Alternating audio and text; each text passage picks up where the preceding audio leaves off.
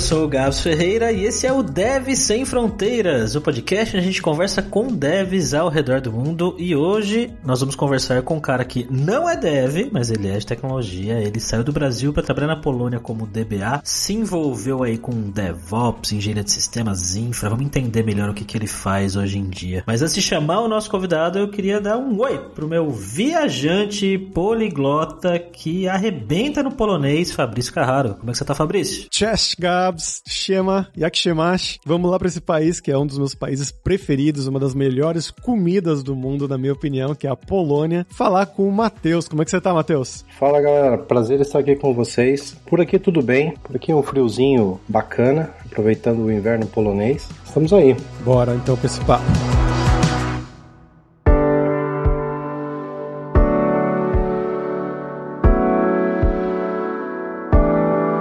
Matheus, pra gente começar aqui, eu quero que você primeiro se apresente pro nosso pessoal, né? Então fala quem você é, de onde que você é do Brasil, o que que você estudou, trabalhou, um pouquinho do passo a passo, né, da sua vida, da sua carreira até chegar aí na Polônia. Eu sou o Matheus, eu sou natural de Ponta Grossa, no Paraná, lar do glorioso Operário Ferroviário Esporte Clube. Nasci e me criei lá e estudei engenharia de computação na Universidade Estadual de Ponta Grossa. Depois disso, eu mudei para Curitiba e passei passei 10 anos lá. Trabalhei começando como desenvolvedor, né? Trabalhando com a parte de desenvolvimento depois eu acabei me envolvendo lá com banco de dados e eu acabei caindo de cabeça nessa área aí de, de banco e de administração de banco de dados. E aí depois de um tempo eu recebi uma proposta, eu acho que é o padrão assim, tipo de 99% dos brasileiros que eu conheço aqui na Polônia, que você tá em casa lá fazendo suas coisas e um belo dia você recebe uma mensagem no LinkedIn falando: "Ei, temos uma oportunidade de trabalho para Polônia, aceita?", né? E aí eu conversei com a família e a gente resolveu encarar e, e, e vir para cá e o resto é história. Então você falou que você tinha família, né? Então você já foi com esposa e com filhos, o pessoal do Brasil inteiro? Eu vim para cá com a minha esposa e minha filha na época tinha tava para fazer três anos. Então a gente teve esse diferencial também, né? Tem muita gente que a gente conhece que faz esse tipo de coisa também, né? Que muda com a família toda. E, e é uma coisa interessante, né? Porque você tem lá suas coisas no, no, Brasil, tudo. A gente que é, especialmente o pessoal de TI, assim, que é meio desapegado, você coloca as coisas numa mochila e vai, né? Mas aí quando trata com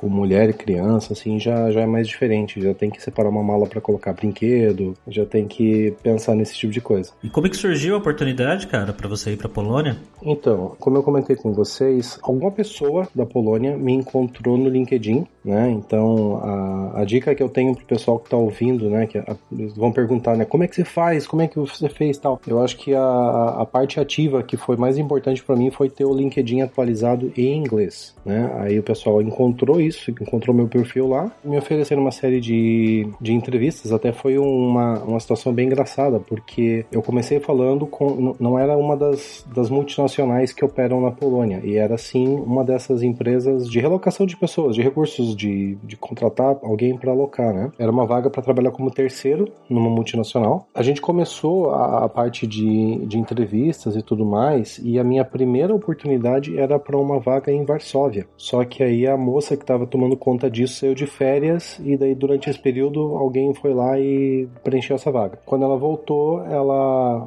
viu que não existia mais essa oportunidade e ela começou a comentar, né, a, a circular o meu, meu contato com os outros escritórios deles que eles têm em outras cidades. E aí acabou chegando em Cracóvia e tinha uma oportunidade. E eu comecei esse processo. E foram vários meses assim que a gente passou fazendo entrevista e entrando em contato com o pessoal.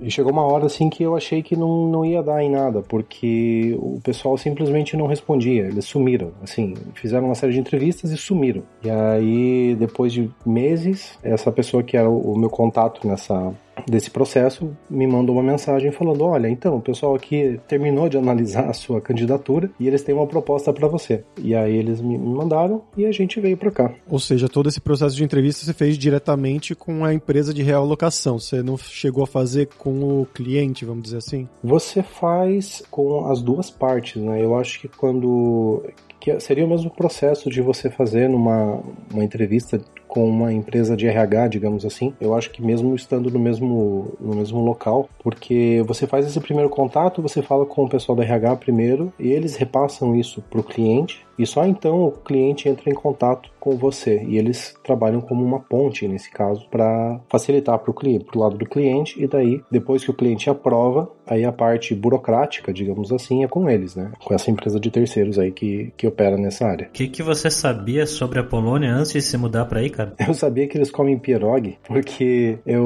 morei muito tempo em Curitiba, né? E assim, o pessoal lá, não só em Curitiba, mas no, no interior do Paraná também, a gente tem um certo contato por causa dos imigrantes. Assim como a gente tem um certo contato com outras culturas também que são resultado da imigração que aconteceu, né, no, pro Brasil há algum tempo atrás. Então é, é comum você ir na, na, na feirinha de Natal em Curitiba, na feirinha de inverno, e você ter a barraquinha do pierogi, você tem a barraquinha da polpeta italiana, você tem a barraquinha de quentão. Então a gente tem essa. Isso é uma coisa maravilhosa do Brasil que você tem todas essas influências, né? E é tudo misturado e é tudo muito bacana pra gente. Pra ser honesto, eu não sabia muito, muito mais além disso, não, do que a gente conhece do nosso dia a dia sobre a Polônia. Então, quando a gente recebeu essa, essa informação, a gente começou a pesquisar e começou a, a, entrar em contato com outras pessoas que ou estavam aqui porque você tem aquela história, vocês como estão conversando com brasileiros em outras cidades do mundo, assim, vocês devem ter essa visão de que qualquer cidade do mundo que você escolher, qualquer uma, você vai no Facebook, você tem a comunidade brasileiros em tal cidade. É incrível, você sempre tem, sempre tem brasileiro em todo lugar. Então a gente começou a,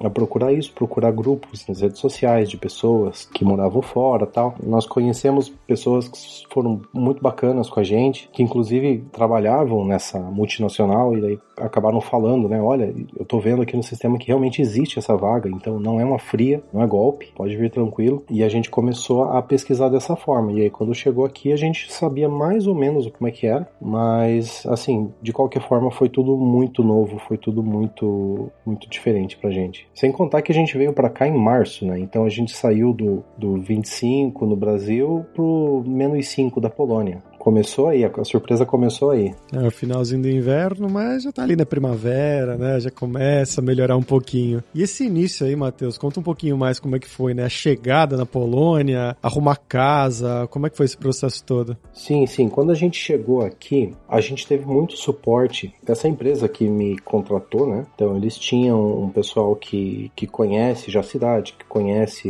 o mercado, tudo. Eles acabaram fazendo algumas indicações pra gente. Então a gente chegou chegou aqui numa quinta-feira e começou a, a, ver algumas casas. Eu já tinha recebido dessa pessoa alguns sites, né, que você pode procurar, procurar casa, procurar coisa de transporte público. Hoje em dia é muito fácil isso porque você consegue saber como que você pega um, um ônibus no Japão sem nunca ter ido para lá, né? Então é, é tudo muito muito acessível nesse sentido. Então a gente já começou a pesquisar isso antes, começou a ver como é que funcionava a cidade, como que onde que tinha mercado, onde que tinha transporte, onde que tinha casa, qual que seria o lugar bom para ficar. E aí a gente acabou escolhendo uma casa. A gente visitou algumas casas, assim, logo que a gente chegou, e acabamos escolhendo uma delas, assim, assim, nós não tivemos muito tempo para procurar, né, mas as opções que nos ofereceram a gente conseguiu escolher uma que, que, foi bacana pra gente. A gente já chegou, em questão de uma semana, a gente já, já estava instalado na casa nova. E aqui é uma coisa interessante, né? Eu não sei como é que tá no Brasil agora, mas quando eu morava no Brasil, você tinha aquele conceito de você alugar um apartamento vazio, né? O primeiro apartamento que eu aluguei em Curitiba não tinha nem a pia da cozinha. E aqui você tem tudo completo, né? A gente chegou no apartamento, tinha garfo e faca na, na, na gaveta, tudo pronto para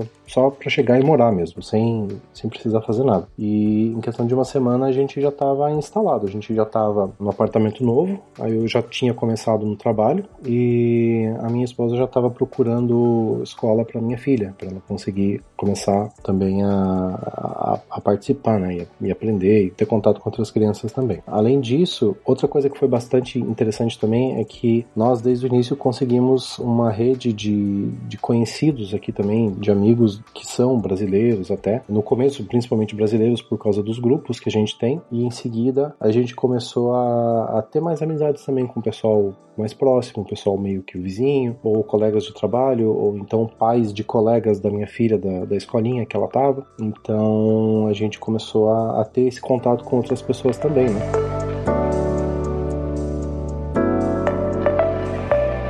Foi bastante tranquilo, eu posso dizer assim, de, de chegar e de se instalar e de começar a, a viver a vida quase que normalmente, né? Eu digo quase normalmente porque a gente sempre tem a questão aí do idioma que, que eu acho que vai ser sempre um desafio pra gente. Fora isso, foi muito tranquilo. E assim, na cidade, né, Cracóvia é uma das cidades, das maiores cidades da Polônia, né? Acho que é a segunda maior. Aqui na cidade, cara, todo mundo fala inglês. Você vai no centro da cidade, toda loja, todo toda atendente, toda lanchonete, sempre tem alguém que fala inglês. Então isso, assim, é muito difícil você ter algum problema sério, questão de comunicação aqui, pelo menos aqui em Cracóvia. Eu ia perguntar exatamente sobre isso, né? Sobre o idioma. Como é que foi essa? Você aprendeu polonês? Você, sua esposa, sua filha tá indo pra escola? Imagina que ela já esteja mais que fluente, né? Mas como é que foi isso pra você? Então, a gente sempre quis fazer parte da cultura, fazer parte da vida da sociedade de forma orgânica, né? A minha filha fala de forma fluente ela começou a, a escola primária recentemente, agora está na parte de alfabetização, então ela está tirando de letra, está indo muito bem. Eu diria que eu tenho um polonês funcional para ir no, no mercado, ir no, na lanchonete, alguma coisa assim, porque eu realmente não pratico muito, eu não, não faço muita tarefa de polonês. Né? É minha culpa isso, eu poderia me dedicar mais nessa, nessa parte, mas a grande verdade é que a gente aqui se a gente quiser, a gente consegue se acomodar nesse sentido. Porque, como eu venho com família, a gente já fala português dentro de casa o tempo todo. No trabalho, a gente fala inglês. Né? Aí você pensa, pô, mas por que você não conversa em polonês com seus colegas? Né? Um dos motivos é que um dos meus colegas mais próximo é ucraniano, o outro é italiano, o, o outro é, sei lá, bielorrusso. Cada um fala uma coisa diferente, né? Então, a gente não é forçado a aprender o idioma, como eu disse, estando dentro da, da cidade. Né? A gente sabe de casos de pessoas que, sei lá, moram numa cidadezinha menor, que casaram com poloneses, assim, que estão voando no polonês porque eles precisam falar, né? Então a gente deveria falar, eu deveria estar falando melhor polonês agora, mas a realidade, assim, é que a gente se vira muito bem sem. Meu primeiro, digamos assim, choque de realidade nesse sentido foi quando eu conversei com o meu manager do meu primeiro emprego. Ele era um turco que vivia aqui já há mais de cinco anos, e ele só sabia falar bom dia em polonês. Só isso. As pessoas falavam, ah, o que que você gosta? Que você gosta dessa, sei lá, é, dessa zupa, que é sopa em polonês. E o cara, mas o que que é zupa? Eu não sei. Né? Então o cara só sabia falar bom dia mesmo, né? E ele não fazia questão nenhuma de aprender, porque para ele não era necessário. É bom, mas de uma certa forma é um, é um pouco ruim, assim, que a gente não consegue ir de com tudo assim para cima do, do idioma e não consegue desenvolver tanto, né? Eu acho que vai ser uma batalha assim que eu tô preparado para batalhar por ainda muito tempo e não sei se eu vou ganhar, mas a gente tá aí, tá aí pra tentar, né? Cara, assim, eu acho estranho você ir pra um país e você não aprendeu o mínimo, sabe? Tipo, tudo bem, não precisa ser completamente fluente, mas, pô, saber falar só bom dia, eu acho que é um pouco, um pouco demais, assim, sabe? Mas acho que essa é a deixa pro momento aluno da língua, né, Fabrício? Exatamente, Gabs. Como o Matheus falou aí, se você quer trabalhar fora do país, basta o inglês, né? Na maioria dos casos que vocês veem aqui no Dev Sem Fronteiras, com o inglês você consegue se virar tanto no trabalho quanto na sua vida do dia a dia. E aí a gente tem lá na Luralinga os cursos regulares de inglês e de espanhol, que você pode seguir do iniciante até o avançado. São mais de 150 aulas de inglês e 120 de espanhol atualmente. E além disso, tem também as aulas do curso Inglês para Devs, que são mais focadas no inglês técnico, da área de tecnologia, né? Abordando temas como front-end, back-end, orientação a objeto, pair programming, data science, tudo um pouco, com pessoas com sotaques diferentes. Então, com certeza vai ser muito, muito útil para você que quer trabalhar no Brasil para fora ou quer realmente imigrar para fora do país, como o Matheus. Então vai lá em aluralingua.com.br,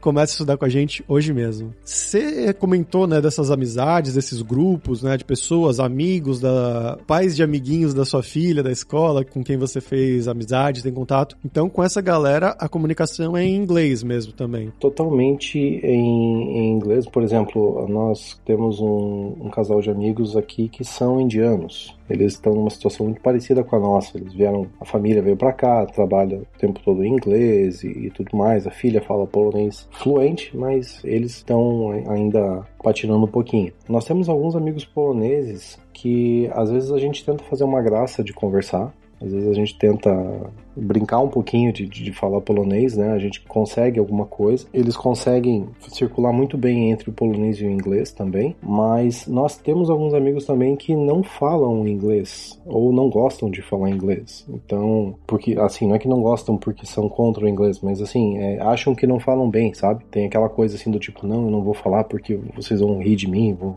vai ser meio chato. Então, com essas pessoas a gente acaba forçando um pouquinho a comunicação, a gente acaba tendo que, que falar só em, em polonês, de uma forma mais limitada, mas a gente também consegue falar um pouco com eles. Mas assim, a, a, grande maioria do pessoal aqui, como eu, como eu comentei, né? O pessoal já fala inglês bem. Se você fala inglês aqui, você não tem.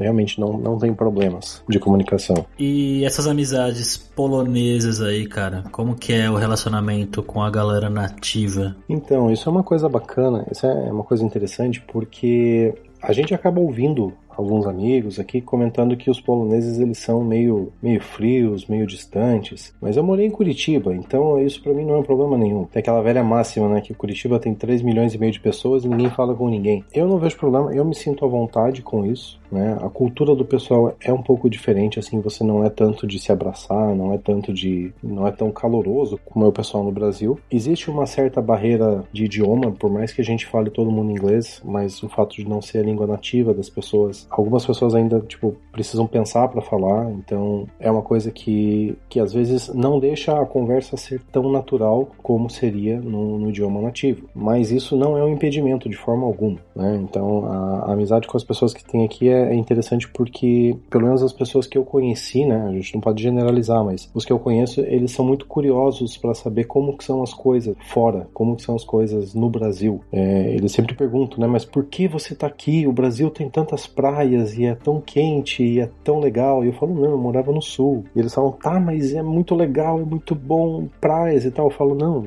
não é bem assim. Então a gente acaba explicando essas coisas, acaba tentando fazer alguns pratos né, típicos do, do Brasil com os ingredientes que tem aqui para o pessoal experimentar. Então a relação é muito, muito legal, assim, é muito bacana, assim, essa, essa troca que a gente tem de coisas culturais mesmo, né? Às vezes o pessoal nos convida, ah, a gente vai fazer uma uma, uma, festa. Daí você chega lá, tem alguma tradição específica dos poloneses que é uma coisa muito legal, assim, de, de, de se ver. Ou então você tem, tem a chance de apresentar alguma coisa do Brasil. É sempre muito legal, assim, é muito bacana e, é, assim, grande parte das conversas acaba sendo assim. Ah, na Polônia a gente faz assim, no Brasil a gente faz assado. Tal lugar é assim, tal lugar é assado. Né? Uma vez a gente estava num aniversário de uma criança e aí tinha um, um casal lá, o, o, sujeito chegou para mim e falou assim: Escuta, mas você é russo? Eu falei: Não, eu não sou russo, sou brasileiro. Não, você não pode ser brasileiro. Como é, como é que, o que o brasileiro vai estar tá fazendo aqui?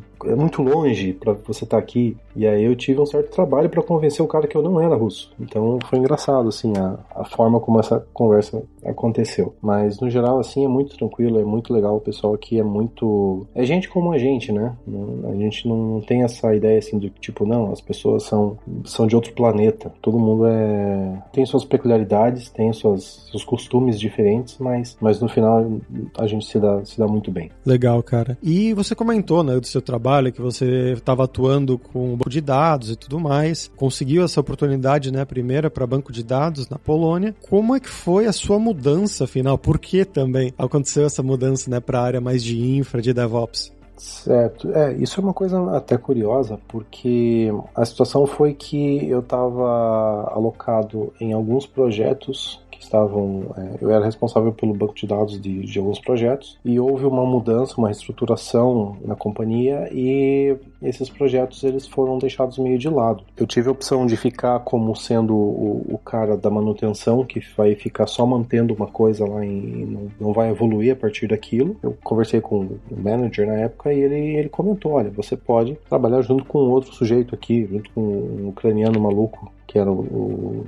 DevOps da área, um cara muito bom. Você pode trabalhar com ele e ajudar ele e começar a trabalhar nessa área. E eu pensei assim, bom, por que não, né? A gente tá, tá aqui. Eu sou muito da opinião assim do que a gente não pode tratar as tecnologias que a gente trabalha como família ou como animais de estimação, porque isso é, é questão de tempo até isso mudar ou aparecer alguma outra coisa, né? Eu até comentei com alguns colegas esses dias atrás que há cerca de 10 anos atrás a gente trabalhava com instalação de banco de dados. A gente ia no cliente, passava um tempo lá instalando, configurando máquina dentro do data center e tal. E hoje em dia, com nuvem, você vai lá e clica no lugar ou escreve um scriptzinho lá e isso é feito de forma automática. E daqui a 10 anos a gente não sabe como é que vai ser, não sabe se vai ser assim ainda ou se vai existir alguma coisa melhor. Então eu acho que a gente da área de tecnologia tem que sempre manter a, o coração aberto para esse tipo de coisa, né? Até mesmo o pessoal de, de desenvolvimento dez anos atrás você tinha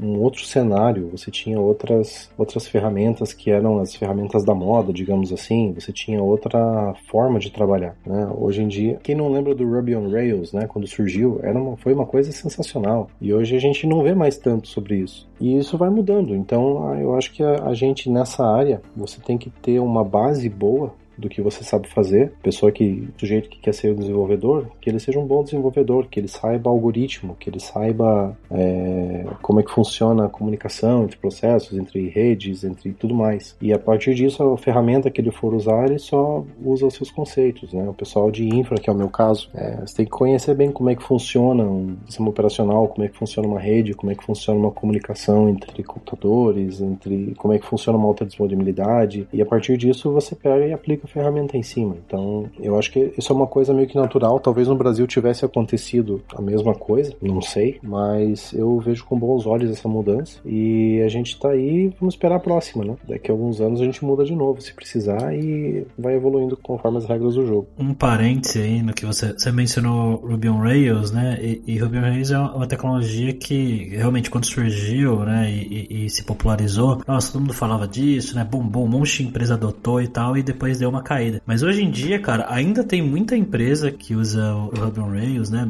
Muitas até dessa época do hype, né? E justamente por não ser mais uma coisa tão hypada, não é tanta gente que aprende hoje em dia e tá com uma dificuldade de mão de obra que tem salários pagando muito bem para quem manja Ruby on Rails em dia. Eu vejo uns salários assim, ó, bizarros. Tem uma amiga que posta no Twitter direto salário de 30, 40 mil reais por mês, porque é em dólar, né? Mas pra gente que manje bem, porque tá foda encontrar gente. Então você que tá ouvindo a gente nesse momento, Ruby on Rails, ó, é um mercado muito bom, viu?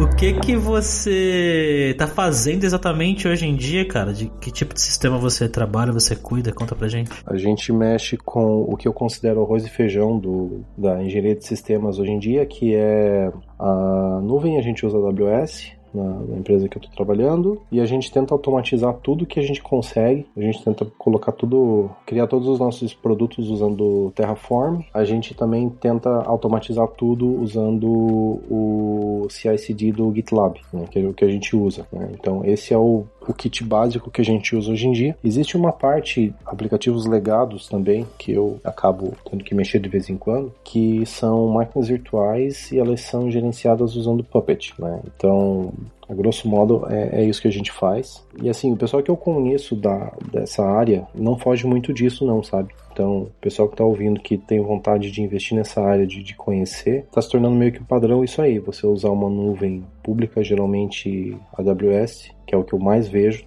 Tem vaga também, tem, tem gente que está trabalhando também com Azure. Não sei se tem gente trabalhando com Google Cloud. Eu não lembro de conhecer alguém que trabalha, não que não, não tenha, né? Deve ter, mas eu não conheço. O pessoal usa Terraform, muito feijão e arroz, assim, para criar coisa na nuvem. E eu tô vendo muita gente usar Kubernetes também agora, especialmente essas versões gerenciadas, né, da nuvem, você tem no AKS, no, no Azure, você tem o EKS na Amazon. Então, ficou muito fácil de você ter um cluster e usar ele. Então, o pessoal acabou também indo muito para esse lado. Esse kit, assim, é o que eu vejo mais comum de, de se usar. Tanto é o que eu faço, como também é o que eu tenho visto, né, colegas fazendo, ou às vezes o pessoal manda oportunidade de, de emprego aí para divulgar e, e, também acaba sendo, sendo esse kit de, de ferramentas que é usado. E o que, que você pode contar pra gente, cara, do estilo de vida aí na Polônia? O que, que tem de legal para fazer e, e, tem de atrativo para pessoas que pensam em de repente se mudar para aí?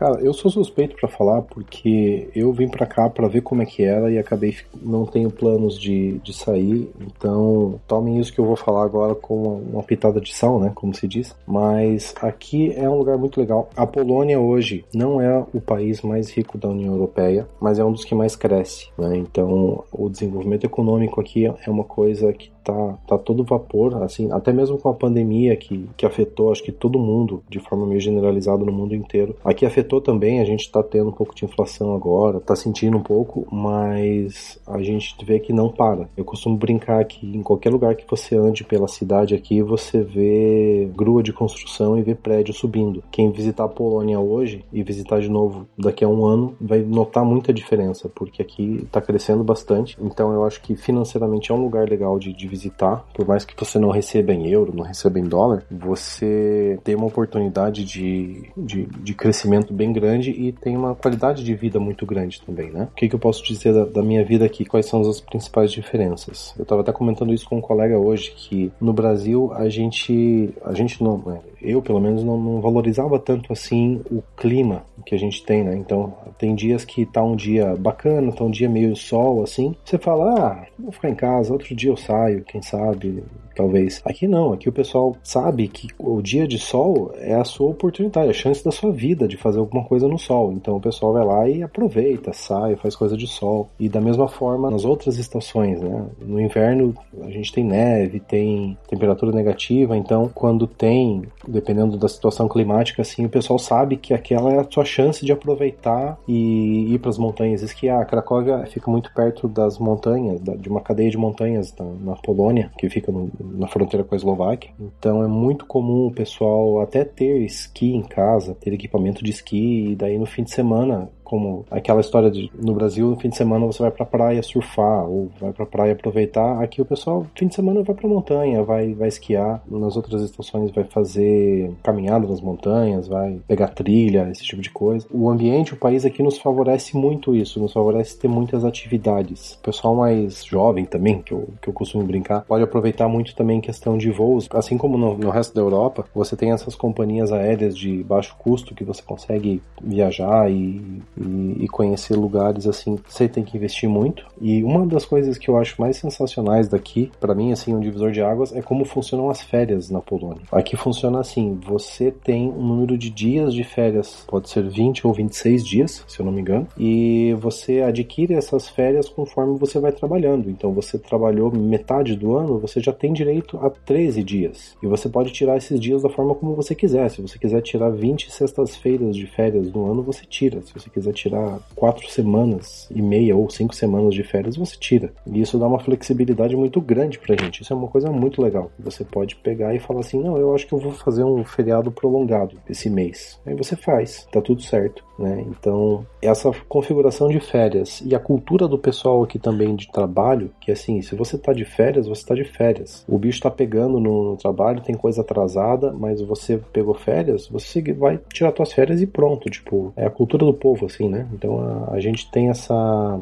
consegue aproveitar bem isso, consegue balancear muito bem a parte do trabalho. Eu vejo assim que a parte de trabalho aqui, você trabalha numa multinacional na Polônia ou na Alemanha, no Brasil, vai ser mais ou menos a mesma coisa, né? A gente fala inglês, a gente toma café e a gente faz o que tem que fazer com as nossas ferramentas, que são as mesmas do mundo inteiro, né? A pessoa que trabalha com nuvem na, na Polônia vai trabalhar com nuvem nos Estados Unidos. A pessoa que é desenvolvedor de Ruby na Polônia vai ser desenvolvedor de Ruby no Japão igual. O balanço que você tem entre vida de trabalho e a vida fora do trabalho é uma coisa muito legal, é muito respeitado e o pessoal sabe aproveitar muito bem, né? E além disso, as coisas geralmente são mais baratas aqui em comparação com outros países da Europa também. Então, é até engraçado, no verão a gente via, não sei como é que tá agora por causa da pandemia, mas era muito comum antes a gente ver, por exemplo, excursões de ingleses ou de alemães aqui, tipo, pessoal jovem. O cara vai fazer uma, sei lá, despedida do solteiro ou quer fazer um,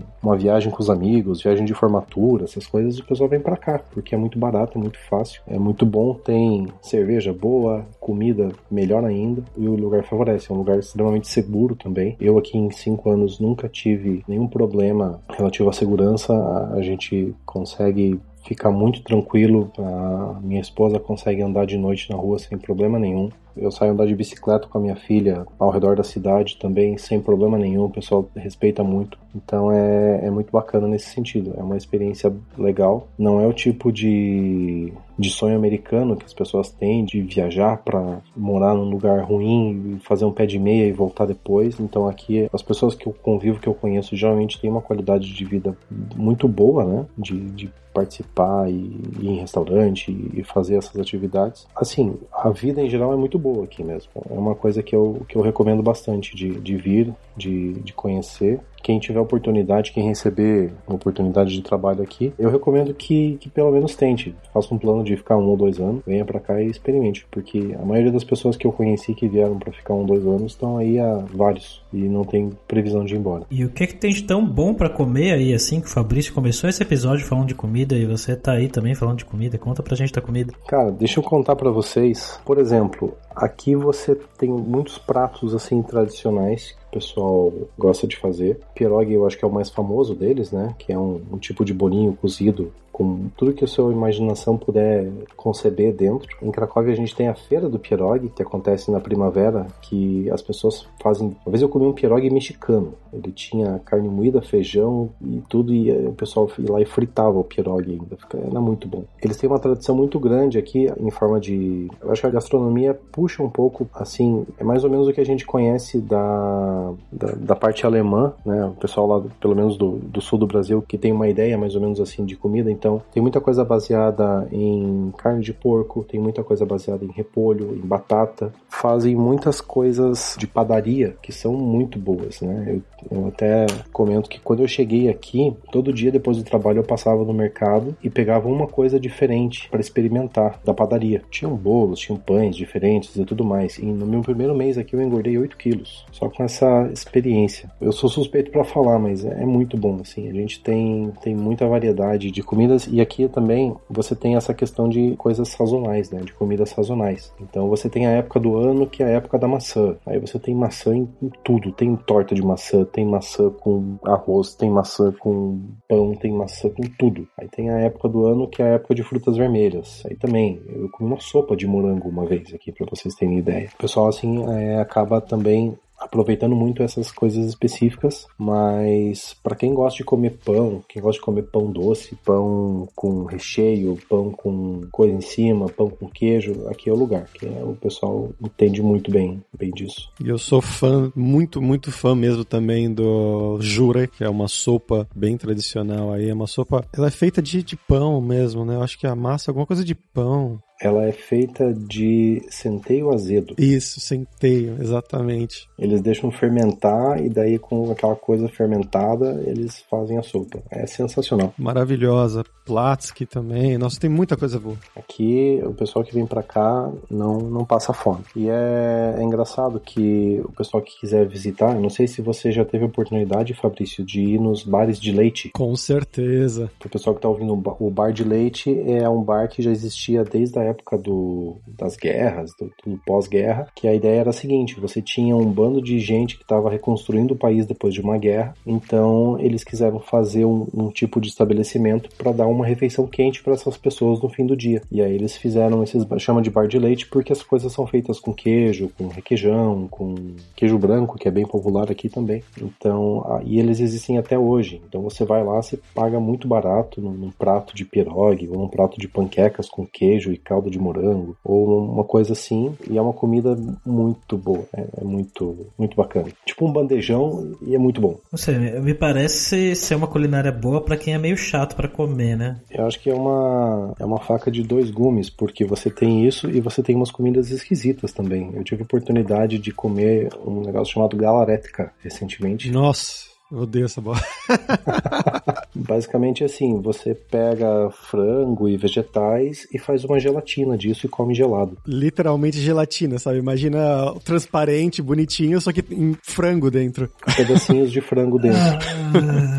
É uma loucura. O Não peixe. faz muito sentido. É bizarro, é bizarro. Tipo o cuscuz paulista, que pra mim não faz o Isso. menor sentido também. É o equivalente polonês da- do cuscuz paulista. Com todo respeito a quem gosta de cuscuz paulista aí. Não, mas tem umas coisas assim. Uma vez eu comi um bolo que tinha cogumelo no bolo. Era um um bolo doce com cogumelo? Sim, era um bolo doce, era uma massa doce, uma camada de cogumelos e uma gelatina de, de frutas vermelhas por cima. É bem legal. Eu gosto de fazer essas experiências malucas, assim, por mais que seja uma coisa que você olha e não, não chame tanta atenção. Eu sou daquela opinião que você tá na chuva até pra, pra se molhar mesmo. Então eu gosto de fazer essas coisas meio esquisitas, assim, pra ver como é que é também, né? É, eu acho que a gelatina de frango eu não teria coragem, não, cara. Mas. Depende do quanto de vodka que você já tomou na noite. Eu acho que, acho que ajuda. É, talvez. Pensando por esse lado.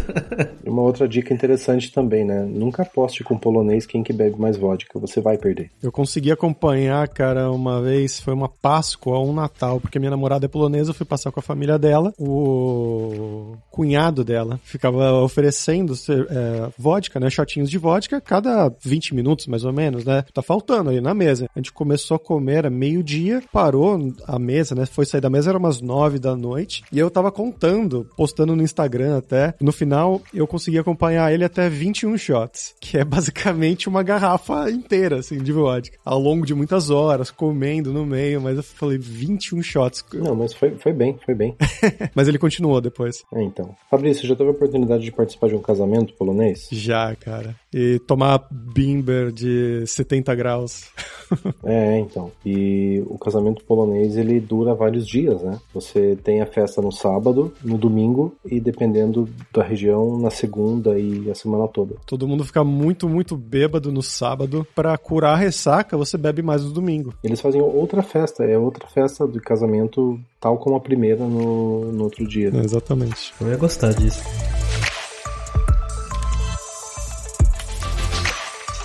Ô Matheus, agora vamos falar sobre dinheiro, cara. Queria que você contasse um pouco aí do custo de vida aí na Polônia, comparando um pouquinho com, com o Brasil, com Curitiba, essa experiência. Certo. Eu não vou ser muito preciso nos valores atuais, né? Porque já faz quase cinco anos que eu tô fora. Mas assim, quando eu cheguei aqui, o que, que eu posso dizer? Que aqui as coisas eram ligeiramente mais baratas do que no Brasil, né? Por exemplo, você vai no mercado comprar um quilo de carne. Um quilo de carne custa 15 no, no, Brasil, custava 10 aqui, por exemplo. Então, geralmente as coisas são ligeiramente mais, mais baratas, exceto moradia. Moradia aqui é uma coisa que é bem salgada, bem cara. Não sei o motivo exato disso, mas uh, o pessoal aqui paga bem para morar. É bem diferente do Brasil. É questão assim de, sei lá, duas a três vezes mais do que a gente tinha de despesa no, no, no Brasil, a gente tem aqui. Em relação aos salários, quando eu vim para cá também, os salários eram significativamente maiores do que no Brasil mesmo. Assim, quando eu cheguei aqui, e o, o euro não, o real e o slot eram muito próximos, né? Então a gente tinha uma, uma forma de comparar muito mais fácil em relação a isso. Então você tinha salários que já eram maiores mesmo na moeda na moeda local. Hoje em dia eu acho que acompanha isso. Eu acho que os salários aqui estão aumentando, acompanhando a, a, a demanda, né? Os preços agora subiram também um pouco por causa da, da inflação recente e por causa da pandemia, mas no geral aqui a situação financeira da pessoa que vive aqui é mais favorável do que era no Brasil, né? Em relação aos, ao, ao quanto você recebe e o quanto você vai gastar de, de todas as coisas que você gasta durante o mês inteiro. E uma, um fato interessante que eu não tenho como comprovar isso por não ter experiência prática, mas muitas pessoas que eu conheci aqui da Polônia que têm contato com pessoas de outros países dentro da Europa dizem que por mais que outras pessoas tenham salário em euro e se você for lá e, e calcular a conversão de moedas, o salário deles é significativamente maior do que os salários aqui, o custo de vida também é diferente. Né? Eu conheci umas pessoas que moravam na Suíça e vieram para cá, para Polônia, e dizem que o custo de vida aqui é melhor, que a, relação de custo e de gastos é melhor aqui, porque lá eles ganhavam em francos suíços, convertendo o valor várias vezes mais do que aqui, mas eles gastavam muito mais. Acabava dando na mesma, sabe? O que você conseguiria, por exemplo, guardar ou investir ou aproveitar para lazer lá na Suíça seria muito equivalente com o que você tem na Polônia. E pro pessoal de TI, cara, eu costumo dizer assim que o que é a vida de um médico no Brasil é a vida de um profissional de TI na Polônia. Eu acho que até por causa da escassez nos dois sentidos, né, que o médico é bastante valorizado no Brasil, tem salários altos, tudo, e na Polônia isso acontece para o pessoal de TI e pessoal que acaba indo mais para essa parte de multinacionais e, e, tal, porque falta muita gente. Tem muita, muita empresa vindo para a Polônia, porque aqui tem uma mão de obra que é muito boa, que é comparativamente mais barata do que de outros países. A educação aqui é muito forte, pessoal aqui, todo mundo sai com mestrado da faculdade, a educação aqui é muito, muito boa. Todo mundo sai falando dois ou três idiomas da faculdade, igualzinho no Brasil, né? Eu gosto de brincar, mas o pessoal já, já sai aqui e a gente tem uma vantagem muito grande em relação a outros lugares que a gente está no mesmo fuso horário do resto da Europa. Então aqui é muito fácil conseguir sincronizar o trabalho com outras empresas, né? Salvo ali a, a Inglaterra e Portugal que estão num fuso diferente, mas é uma hora de diferença. Então você tem um, uma grande parte do dia em comum com essas pessoas. Então isso é uma vantagem muito, muito grande assim para o pessoal aqui também. Eu não sei se as pessoas que moram em outros países assim, pelo simples fato de você, se você tiver exatamente a mesma situação, o mesmo cargo, digamos assim, o mesmo tipo de função em outro país, se você teria uma grande diferença dentro da Europa em relação à Polônia. Por mais que você tenha moeda diferente, por mais que você tenha um câmbio diferente, eu acho que a situação aqui já era muito favorável quando eu vim para cá e eh, agora está mais favorável ainda. Isso que você falou faz bastante sentido, sim. Eu acho que tem poucos lugares onde isso possa ser um fator. Só se você trabalha remoto, por exemplo, para Inglaterra e mora em Portugal, que aí você tem um salário inglês, mas você tem gastos portugueses ou gastos poloneses. Mas realmente faz bastante sentido, sim.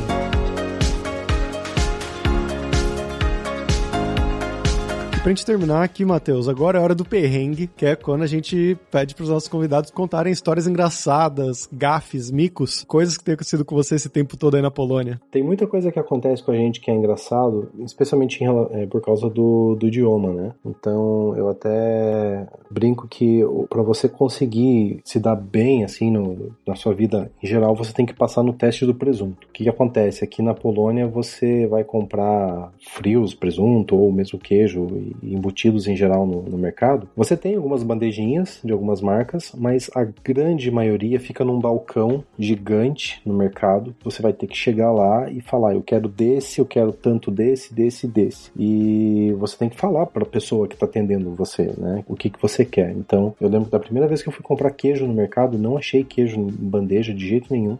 Era um mercado grande que tinha aqui em Cracóvia, mas mesmo assim não tinha. E aí eu tive que eu comprei queijo fazendo mímica. Foi muito muito maluco. Eu apontava pro, eu quero esse aqui, ó, esse, esse aqui e, e fazia com a mão assim, eu quero tanto de, de queijo, quero isso, mais, não, depois. E eu só com mímica eu consegui comprar queijo aquele dia. Então, acho que foi foi meio vergonhoso, né, fazer isso, mas foi bem interessante. E hoje em dia você já consegue comprar queijo tranquilo? Então, Veja bem, consigo comprar um pouco mais tranquilo. Ainda eu tenho um pouco de dificuldade com números e quantidades, porque aqui você não fala, por exemplo, 200 gramas, você fala 20 decigramas ou decagramas, ou uma coisa assim. Eu nunca sei direito como é que é. E aí, quando eu esqueço como é que é, o meu default vira meio quilo, que é fácil de falar. Então, às vezes eu chego lá, eu quero comprar três fatias de presunto e eu não sei falar isso e eu falo que eu quero meio quilo, volto com meio quilo de presunto para casa. é o estoque de presunto presunto. Mas fora isso, tá tudo bem. Fora isso é bem, é bem tranquilo.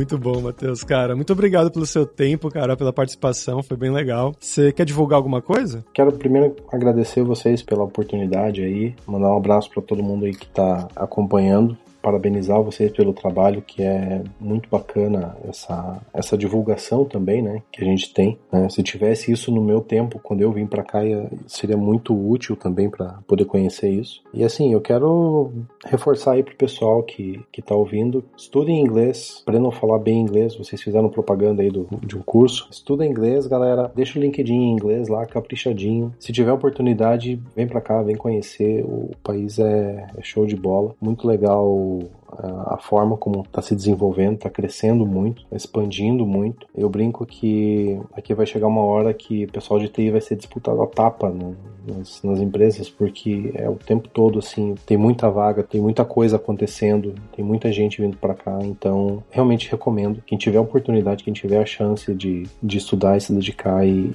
e receber uma proposta dessas, vai, vai com fé que, que vale a pena.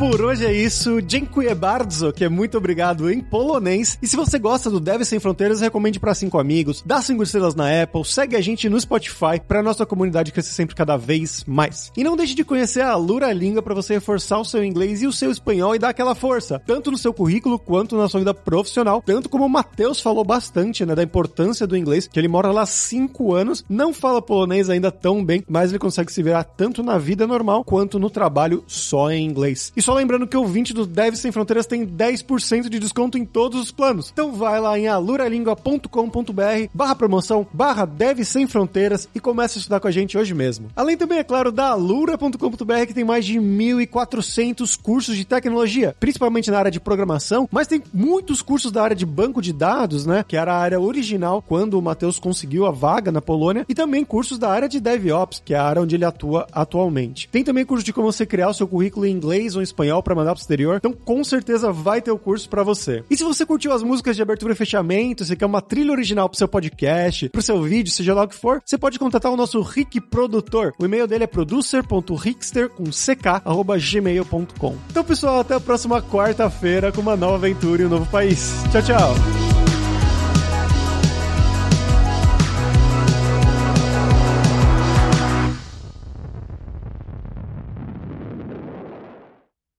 Este podcast foi editado por Radiofobia, podcast e multimídia.